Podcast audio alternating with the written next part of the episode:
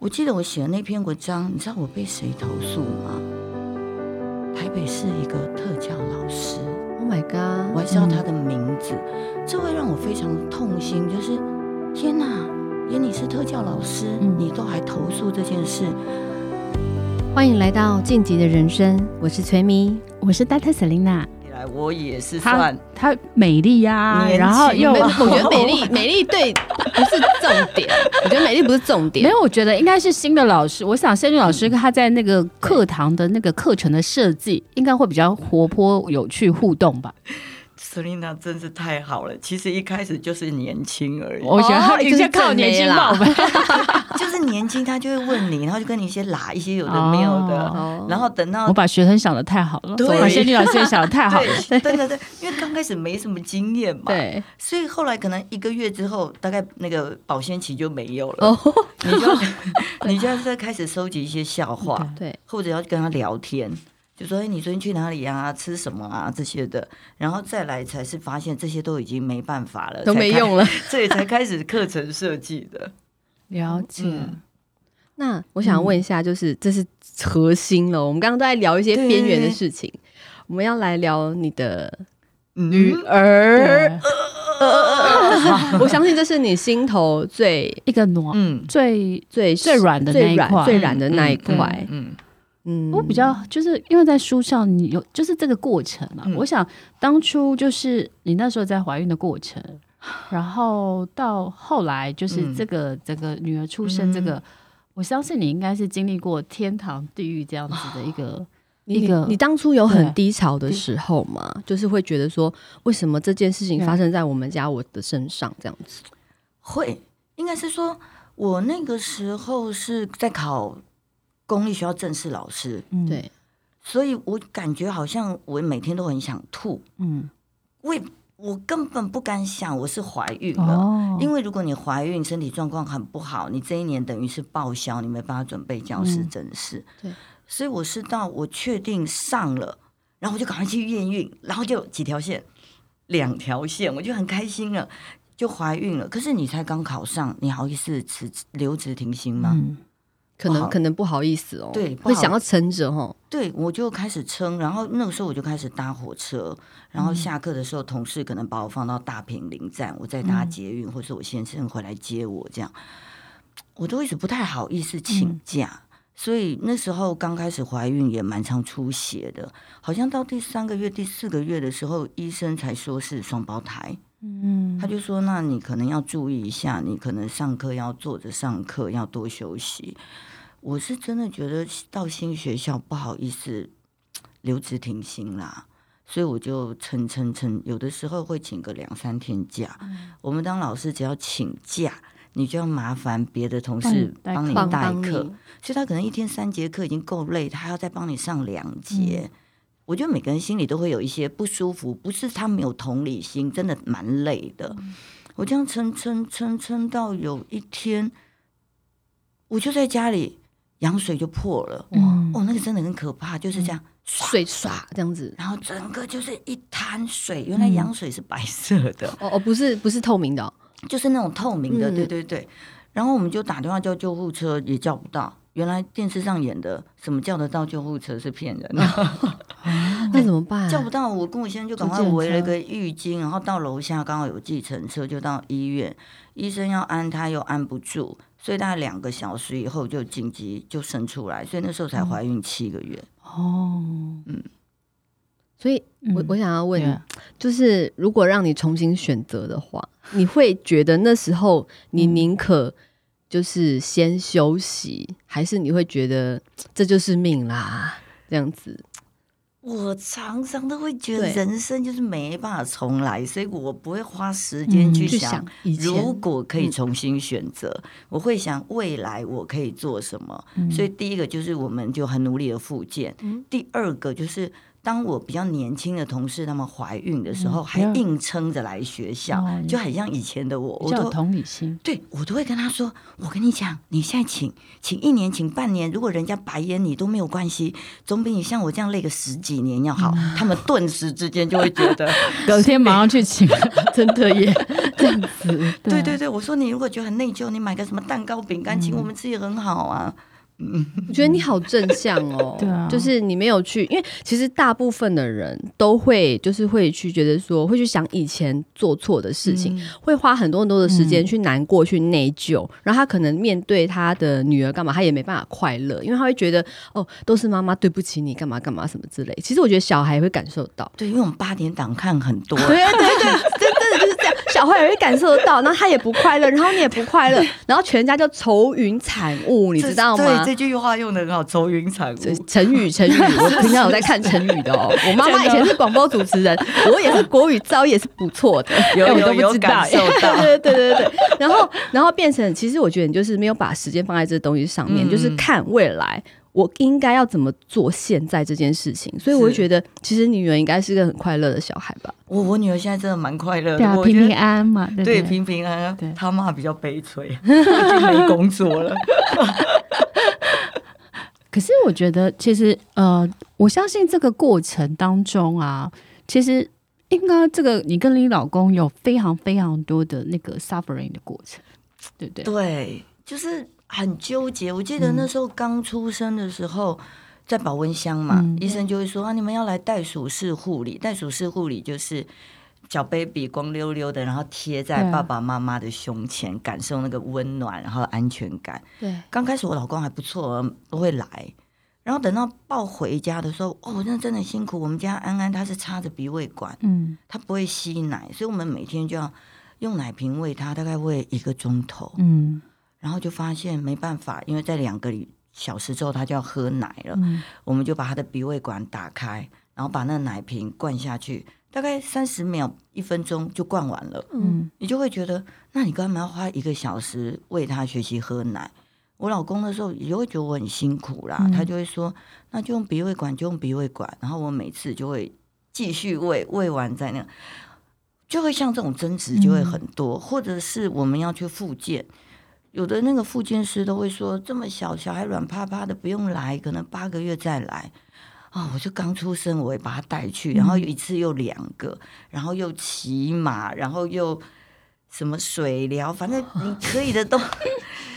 然后我现在就会觉得说，不要这么累。其实我觉得他是心疼我，嗯，可是妈妈就是这样，就觉得啊累也没有关系，所以大概是有关于这种的。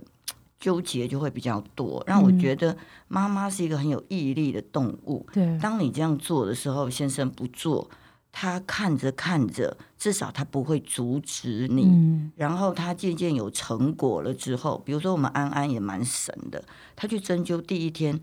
哦，他是左边脑左左半边都是麻痹的，左手左脚都不好。对、嗯，他去针灸第一天的时候，他竟然左手就会升起来。哇，是不是针灸有用？针灸对，从此以后，我先生就会说针灸是好的。针灸真的蛮好的，真的。对，我们就我们就带去，然后你就问我说后面看不看得出来？说真的。还蛮看不出来的，嗯、因为比较慢嘛。嗯、但是 OK 啊，我们就会觉得那是有安全感的，我们又愿意持之以恒的去做。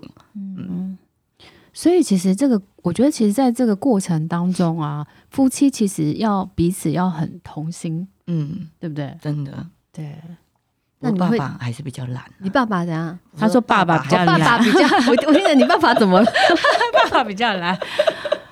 会吧，因为我觉得 就是，我觉得男人很多时候是他们没有办法意识到自己当了爸爸，呃，因为会比较慢一点点。因为我常听到一个说法，就是呃，就是妈妈是就是生生母。但是爸爸是养父，对对，因为因为是你生下来的小孩子嘛。但是对于爸爸来讲，他就是养的养的。对，我觉得那个感情是不太一样的。哦，这句话可以让很多妈妈有共鸣。对，妈妈真的蛮辛苦的，因为是生生母跟养父之间的关系。对对。但是后来，我我觉得其实就是因为我觉得当妈妈其实是为母则强。嗯，就是只要我我相信你，就是只要有任何可以。帮助这个小孩，帮助你的小孩更好的方式，嗯、你都愿意去尝试，对对不对？因为身边其实有很多人会帮助我们。他看到我们很努力的时候，我记得我妹就去看一个仙姑，可那仙姑不是叫水人，不是你。他就看一个仙姑，然后就说他怎么改运啊，多好多好，就叫我去。其实我不太信这种，可是我没讲太多次，然后她告诉我她老公如何发迹的，我就决定啊，好，我要去。去了之后，他就给我们一些符咒，然后叫我们要喝。他有跟你说什么荒谬的话吗？就类似，反正就是啊，你前世今生，对对，这一种，我有点记不得什么前世今生，但是我记得他就会跟我说，你这个太晚带来了，你如果早两年带来，他早就会走路了。我心里想，每个都嘛这样跟我讲，这样讲很好讲，好不好？用说的比较快，但是但但是这些人都很厉害，他后面都会加一个但是，但是还好，你还是有带来，你把我这个吃一吃哈，他至少会动什么的。这好像仙姑的销售话术哈，我觉得它就是一个话术。对，那我们就拿那个符回去，你要拿它烧一烧，然后放到那个水杯里面喝。我现在就会说，怎么会有这样那烧焦的味道？我还要开抽油烟机，然后把它喝下去。你们有喝过吗？那个符黑黑的，这样我我我我有看过，但是我没有喝过。对，你们不敢喝，对？哦，好难喝，这。吞不下去，是你要喝哦？我喝，我以为是你小朋友喝，是你喝。因为我想说他可能喝会拉肚子吧。嗯，对。然后我就问我妹，我说那个真的，我就要喝一杯，好难喝。我妹就说：“谁叫你喝那个灰？叫你喝那个水，然后 还喝错？你把那个灰都喝进去，还嚼一嚼，而且喝那个灰会不会中毒啊？还吞不下去。其实我觉得。”好像没什么效果了，或者是哪怕有点心安，就是嗯，我们安安现在会走路，应该是我有喝那十几杯，应该是你的努力吧？对啊，还有小孩本身也很努力啊，就愚公移山，诚意感动天那种。对，那那你觉得你一路走来遇到最大的挫折是什么？应该是教他写功课这件事，因为我是普通高中的老师嘛，所以我怎么会教这种特教的小孩？其实教特教的小孩只有爱是没有办法的，是要有方法哦。所以那时候就没有方法，就是幼稚园的时候觉得不会写就算，可是到小一的时候就觉得你一定要会什么一二三波波么？我印象很深刻，就是他们那时候在写 A B C D 的 A。他就 A 不是第一画是斜的吗？对。然后那天刚好礼拜三下午，我就在家里叫我们安安，他第一笔就画直的。嗯。我刚开始还会说没关系，妈妈教你，妈妈抓着你的手来，我们写斜斜的。好，来放开你自己写啊。他还是写直的。然后大概一个小时，妈妈就很执着，没有办法说去跳做别的事。嗯、一个小时以后就开始骂他，而且是彪骂。两个小时以后就开始扁他，然后打 下去的时候，他就会说：“妈妈，我会了，你不要再打我了。”然后就说：“你会，你写啊。”嗯，然后他就写直的，嗯，这样大概四个小时。我那时候就开始有意识到，说这小孩可能快要被我 打死了。嗯，哦，我就觉得好可怕哦。然后又没有其他的人在家里，然后那时候我先，可是他会不会看不出来斜的跟直的没有差别啊？对。对，所以你想得很好，就是他根本不知道嘛，嗯，他可能认知就没有那么好，嗯、他根本就不知道直的、斜的，或者他手的肌肉不到，对，他没办法控制。对，我现在下班回来，我就跟他说，最好以后你下班要赶快回家。嗯，如果我一直教他功课，我又没有办法及时抽离。我们在学校当老师，我们会抽离，当妈妈真的很难抽离。我说我这小孩可能会被我打死。我先生就跟我说：“那你以后就干脆不要回家，你就到什么麦当劳教他。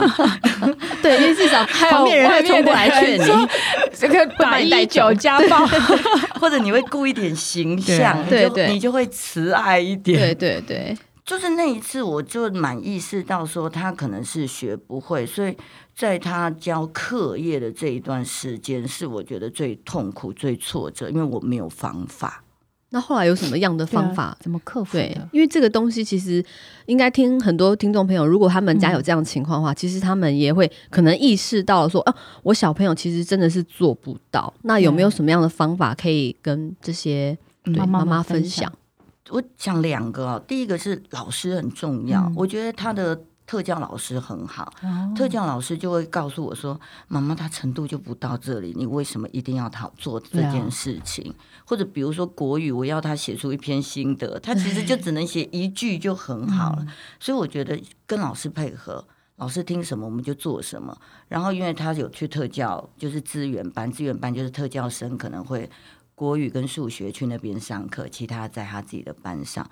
特教老师也会帮我跟老师沟通，所以这个就没有太大问题。所以我们自己就放下那个执念，就是老师给的作业你要全部都做完，不可能呢、啊。你可能写个人家写个十个字，他写两个，其实就已经写到十点了。嗯、那第二个是我自己在学校教学生的过程当中，我就发现凯安是我生命中很重要的一个天使，贵人贵人。对对对对对，嗯、我其实，在带他的时候，我可能没有意识到。他跟安安一样，嗯，我觉得他就是一个我的学生，我想要避免他被霸凌，嗯，所以我要做一个很好的示范，让同学能够对待他。嗯，所以我就啊，慢慢来，我等你。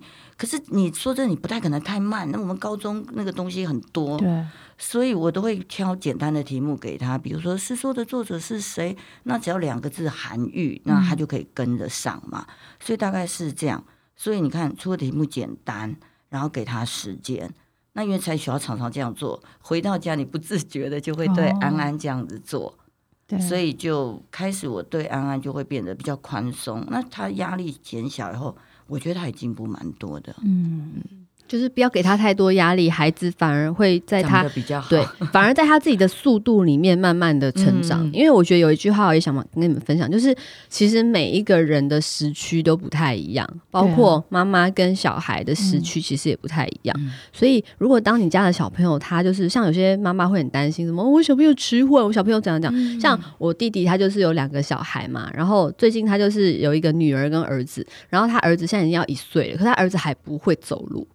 然后他很多人就会说什么：“哎呦，怎么一岁都不会讲话、不会走路，干嘛的？”可是我个人就会觉得说：“哎，每个小朋友其实有自己的发展。如果说真的他今天如可能生病不正常，我们带大家去看医生。嗯、可是，在时间之前，其实我们不需要这么的着急，嗯、觉得说一定小朋友一定要怎么样怎么样，跟别人去比较，我觉得是没有必要的，嗯、因为每个小朋友都是自己的一个样子。”崔咪，你可以当校长，你蛮有理念的。我可以当校长吗？对不对？你蛮有理念的校长。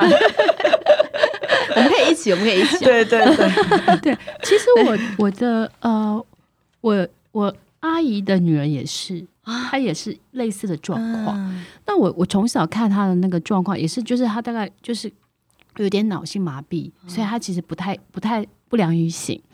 那我觉得，其实父母就是对这个这种呃，应该是说对所有的小孩都是妈妈的心头肉，嗯、都会很担心说这个小孩的未来，对对不对？就是未来要怎么办？嗯、然后我记得那时候，我我其实那时候有人来跟他求婚，啊，对，然后那个人也是有一点身心状况，嗯、但是对这件事情后来，呃，我的阿姨是就是就拒绝吗？拒绝掉？为什么？那他应该要看一部电影。叫做花神咖啡馆。他拒绝掉的原因是因为他们在想话，万一他们两个又生小孩的时候，谁要去照顾？因为他们总觉得，就是他觉得，如果这个女儿在一直在我身边，我还可以照顾到他老这样子。但是如果他去结婚，变了别人家的媳妇的时候，到底谁要去照顾这个后面？所以父母又想很多。他可以节育啊，他就先结扎。对，但是我我后来我我我我那时候我妈妈跟我们讲完以后，我就想想，其实。好，人生其实应该是让他去做一些尝试，嗯、因为我觉得每一个人还是可以去经历过不同的过程，嗯、对。所以我，我我在想这个部分是，有想问仙女老师说，对于你未来的，比如说这个，就是你女儿这个发展，嗯、你有没有什么样的一个，就是就是期待或规划？我就希望他可以发展他的天赋，因为每个小孩都有，所以他一定是有他跟别人不一样的，嗯、他可以去走他自己的路。所以，因为他，你看他行动不方便，他现在台湾的教育，唉，也那个教育制度改的好像有点乱七八糟。对，然后你看那个特教班，特教班你也只有一点点什么门市服务啊、洗车啊、餐饮可以选。你叫一个手脚不灵活的去选这三个是要念什么东西？嗯，脑子也不灵活，日文系也不能念。对，所以我觉得教育其实没有特别为了这些孩子去设计过，只是找一个地方给他塞塞三年毕业证书拿了就好。所以他现在念餐饮，我觉得他从事这个的几率是低的。嗯，那可是他确实是有一些想法的，嗯、所以我现在找了老师教他绘图，电脑绘图。哦，那也不错啊，还蛮可爱的。然后可能过一阵子，我们就会。在 LINE 上面有他的贴图，可以可以，请大家要来购买，没问题，我会帮你宣传，对，我会帮你宣传，麻烦。我是销售天王呢，所以你好忙哦，一下仙姑，一下校长，一下销售天王，你还有什么不可以做的？没有，我跟你讲，我什么都可以做。我觉得崔咪真的是走过风浪的人，对，大风大浪，你知道吗？现在已经就是金刚不坏，不坏了，对，金刚不坏之身。哎，我觉得其实也蛮好的哈，就是说。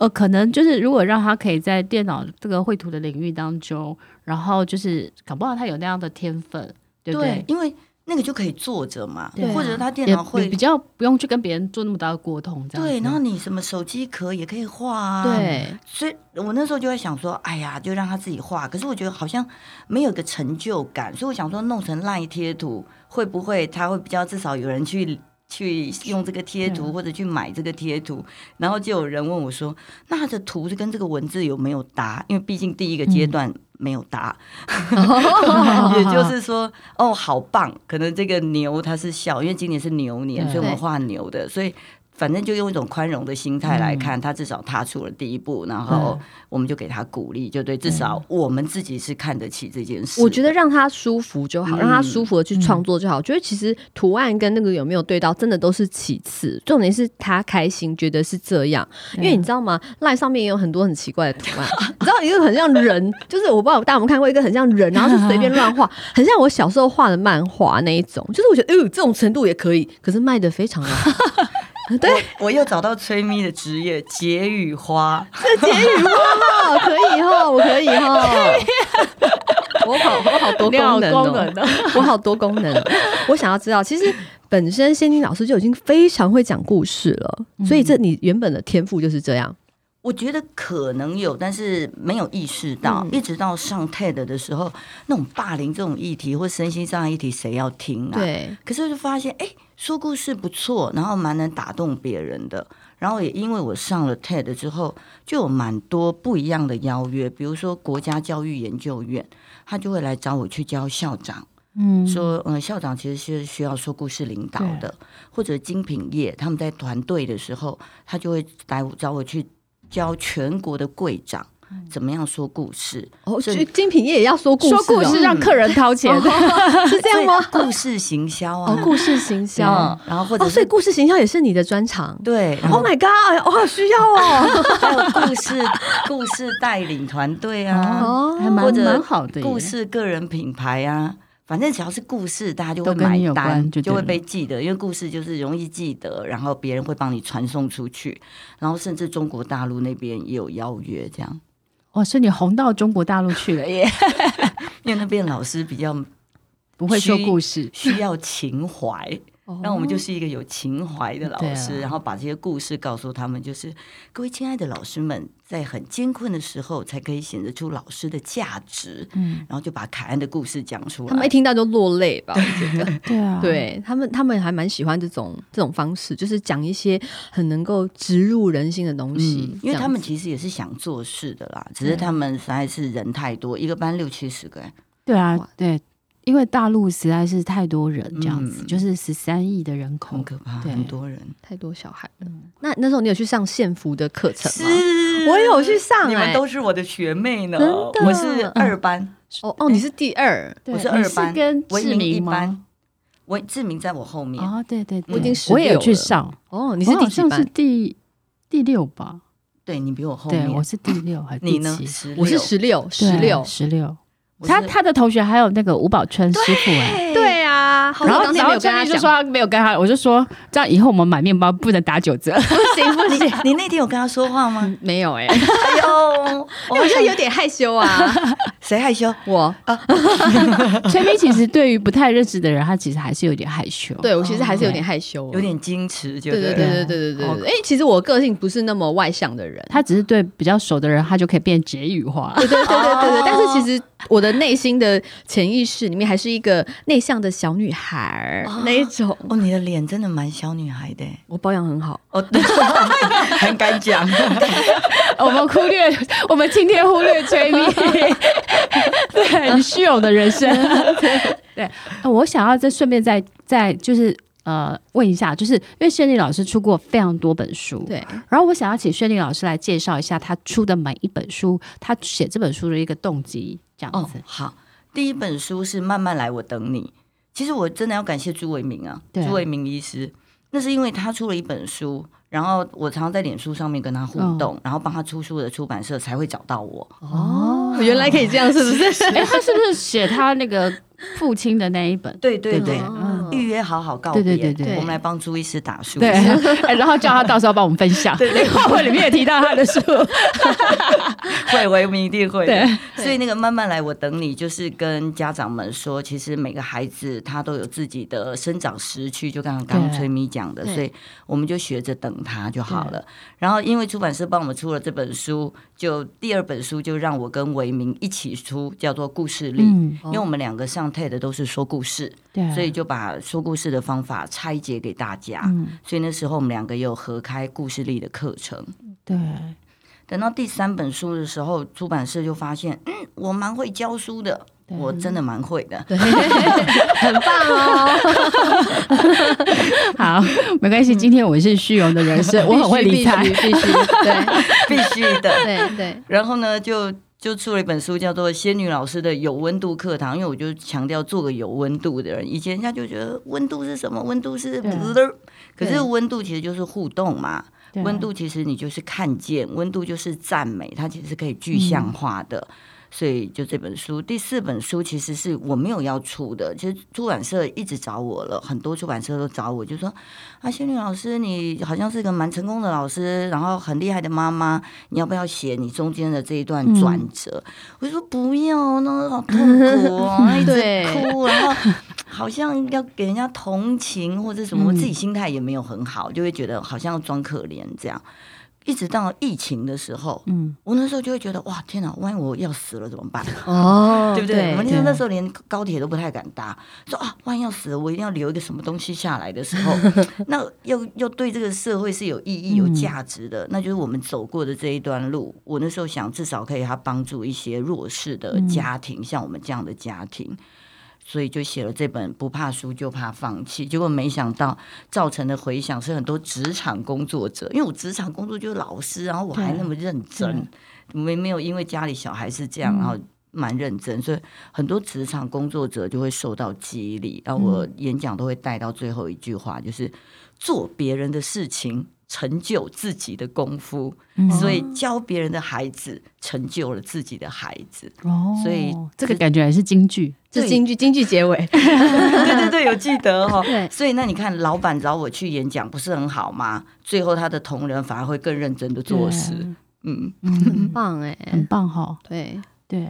那我想要再问一下仙女老师啊，就是因为你已经辞掉了老师的工作嘛，嗯、那一开始的时候会不会还是很不安？就是 会不会跟老公还是很一样担心说会不会饿死这样子？然后所以我想说问一下，就是辞掉老师之后，你下个阶段的一些规划是什么？嗯，好，我刚刚说我一年半留职停薪，在这留职停薪的过程，其实我就开始觉得这教育环境蛮险恶的，嗯，就很想要走又走不掉，一直到我。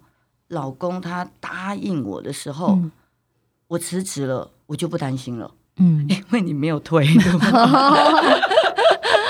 你每天都会忙，你下一餐在哪里？嗯、所以我就会开始有企业的课程，我也会去上课。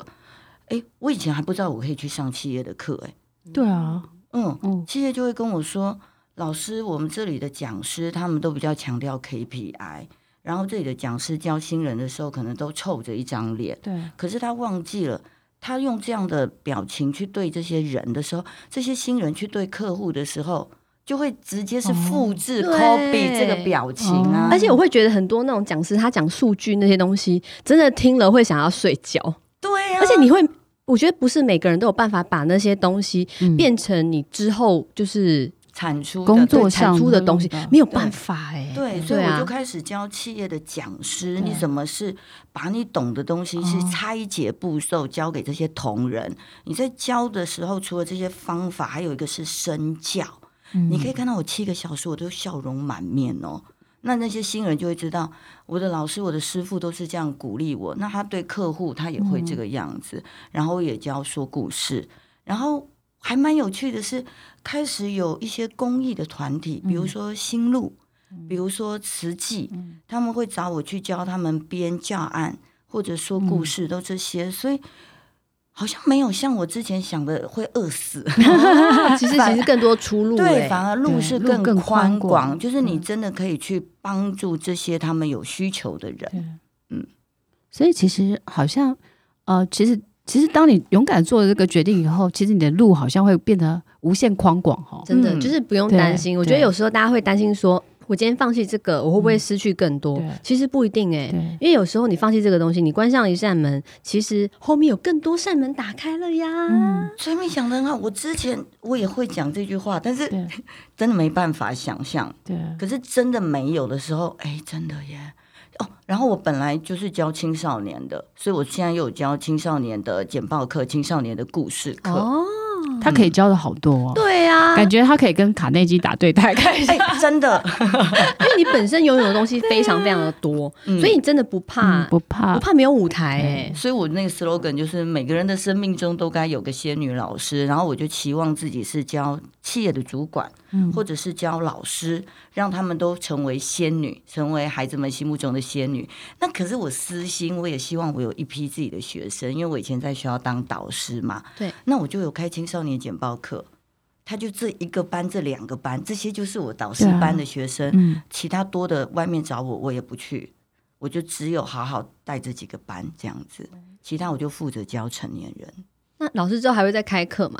因为我还蛮想去上呢。对啊，还蛮想去上的那个说出故说故事的课，我还蛮想上的。哦天哪，嗯，有了你们两个加持，我看很快就满班了。应该会哦，应该会哦。因为我觉得故事很棒，其实说故事真的非常重要哎。对，因为。一个人会不会说故事，其实不只是讲现实一点，是讲销售有没有办法卖东西这件事情。嗯、可是其实会说故事的人，其实也有办法影响别人。因为其实每个人都很多故事，只在差别在你会不会把这故事讲得很动容。嗯，对。还有，我觉得说故事有一个很重要的是心态。嗯，当你会说故事的时候，你就知道我现在在谷底，它就是故事的开始。对，我现在要努力的往上爬，往上爬，它就会是一个好的故事。嗯，嗯很真的耶。但现在你想想哈，就是，呃，就是因为你你你当你会决定要辞职的时候，其实是在那个过程当当老师过程当中，你受就是有很多人会检举你啊这些这些嘛，对不对？这些过程对不对？嗯、后来想想，这些人好像变成你另外一种贵人哈，逆贵人，逆贵人就是逆贵人。因为如果他们没有他们，可能你不会勇敢下这个决定，然后。不会发现说哦，原来你在企业或是在比如说在、嗯、呃，就是在各种的领域，嗯、你其实是可以发挥的更好的。嗯，对。我举两个例子好了。第一个例子是我以前在学校教学生简报的时候，因为我去上宪哥福哥的课，你们也都知道那课。蛮贵的，一定要把学费赚回来。你蛮贵的，你平常就要用啊。对，那我要用，我就是教学生，我就可以用嘛。对。然后我教学生简报的时候，学生就会说：“学生要干嘛？国文科上这个要干嘛？”然后就投诉我。到学生投诉我，对，学生都不知道这个课都没有多贵，我要死。对呀，我好想上啊！舍琳娜差点把价钱讲，对，我刚刚 差点讲价格，讲的 我好想上啊！对，这学生傻傻的，学生就投诉你，他就会说，我们这个国文老师高调与众不同，现在的教育政策有规定这样子吗？可不可以找人来关呃？关切一下，其实是很不舒服的语调，而且是自己导师班的。对，所以像这样子，你就会觉得说，现在走出来就会觉得那你不学没关系啊。我到外面，他愿意花钱来的就是真爱。对啊，我们也好好教他。然后在第二个是，我记得我为我为我们安安写了一些文章，就他们学校没有无障碍空间，或者他助理员，或者是教育局特教科，你怎么可以说一个家长是什么贪得无厌？对啊，这四个字好很重，好伤哦，太太过分了。而且你是特教科，我记得我写的那篇文章，你知道我被谁投诉吗？台北市一个特教老师，Oh my god！我还知道他的名字，嗯、这会让我非常痛心。就是天哪，连你是特教老师，嗯、你都还投诉这件事，你这个心态就很可疑。你如果说一般老师或一般家长不能同理就算了，嗯、那你身为老师，我真的觉得你舔为特教老师。嗯，所以刚刚 Selina 的问题就是，你以前投诉。哈哈哈！哈，以后再也不会有了。对呀、啊，也也没有办法再，因为你已经往上一个更高的层次。对、啊，其实没有在跟他们同一个嗯地平线上了。对，对啊。我我突然发现呐、啊，有时候这我自己的经历啦，嗯、就是其实我在以前公司的时候，我也被投诉过。然后就是类似这种，就是你可能很红，然后他就会去投诉老板这样。但我后来发现，其实我我为什么后来就是决定我要。更快的财富自由，嗯、是因为我觉得我不要在职场上跟这些狗屁倒灶人一起工作。哦、对，我不想跟你们瞎讲话了。对，就是我觉得重新拿回人生的选择权，嗯、所以给你可以选择你要过什么样的人生，然后做什么样的工作。真的对不对？你会不会觉得你现在路宽广很多？我就我就很喜欢教，我现在很想要教简报，啊、你可以阻止我吗？不能啊，啊我自己开班呢、啊。对啊，对啊，我我要分享一下蔡依林，因为她前两天才开完那个 阿哥演唱会。对，对，我觉得她非常棒的地方是，就是我觉得她其实一开始出道的时候，其实我并不是那么喜欢她，嗯、因为她就是一个长得很甜美的女生，然后我就觉得嗯，那又怎么样？可是柔柔的，对，就是柔柔的，你会觉得说嗯，嗯，我翠蜜比较美。对，我倒没有这么想，因为以前我很没自信。可是我那阵就觉得这个女生也不觉得她怎么样，可是她一路走来，一路走来，其实她真的到现在真的所有就是不看好的人都喜欢她，真的真的。然后我那时候非常记忆深刻，那时候她在台上，她那时候得一个奖吧还是什么，她就颁奖，她就讲说谢谢那些曾经不看好我的人，对，是你们帮助了我。让我今天站在这个舞台上面，啊、我觉得哇哦，突然开始很喜欢他了，对不对？对啊，突然好喜欢酸民哦。所以，如果听众朋友，其实你如果在我，其实我们开这个节目，其实请仙女老师来，其实也是要跟大家讲，就是说，其实你在生活或者在职场上，或是甚至在学校，总是会有很多人，可能是不管他羡慕你、嫉妒你，或是他去呃各种攻击你，或者是打击你。其实我觉得那些人其实都会变成你的逆贵人，嗯、因为他会让你更努力的往上爬，嗯、成为更好的自己这样子。所以我觉得其实仙女老师就是一个很好的例子，对不对？对，他其实遇到了很多像人生中我觉得不可逆的挫折，或者是这些事情。可是我觉得当他的心念把它放在未来，把它放在现在，我们想要它变成更好的时候，嗯、事情就真的越变越好了。对对，好。那因为时间关系，我想要最后，我想要请仙女老师来跟我们，就是给我们听众啊，就是一句话，就是你自己人生走完以后，因为我们听众朋友常常会希望我们就是分享一些是如何从困境中走，因为我们是含金量很高的，对对，我们是晋级的人。对我一一路这样讲来，我就觉得对这个节目含金量超高。对，我们很，因为我们每一集都是用生命在做，在生命在做，就是听众跟主持人还有来宾都是这样。对，想要请你来本，就是给他们一一小段话鼓励一下，可以想想看你的理想是什么。所以从我一开始当老师，我的理想就是教好每一个学生，嗯、是每一个哦，不是教好学生。所以教好每一个学生，我一开始是教高中学生，后来教了企业的主管，后来教了学校的校长。原来我自己的学生还有包括我的女儿。所以如果你有那个初衷，你就坚持下去。不怕困难，不怕输，就怕放弃，你就会看到光。对，好棒的京剧结尾，果然是会说故事的人，仙女老师。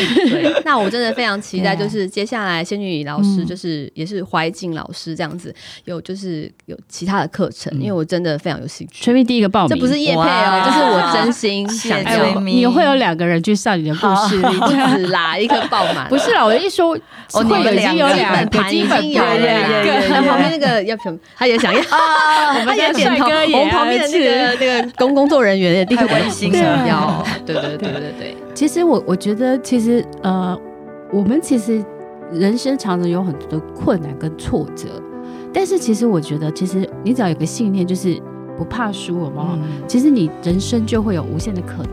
然后我常常觉得，其实人生会从在你你跌到谷底之后，其实。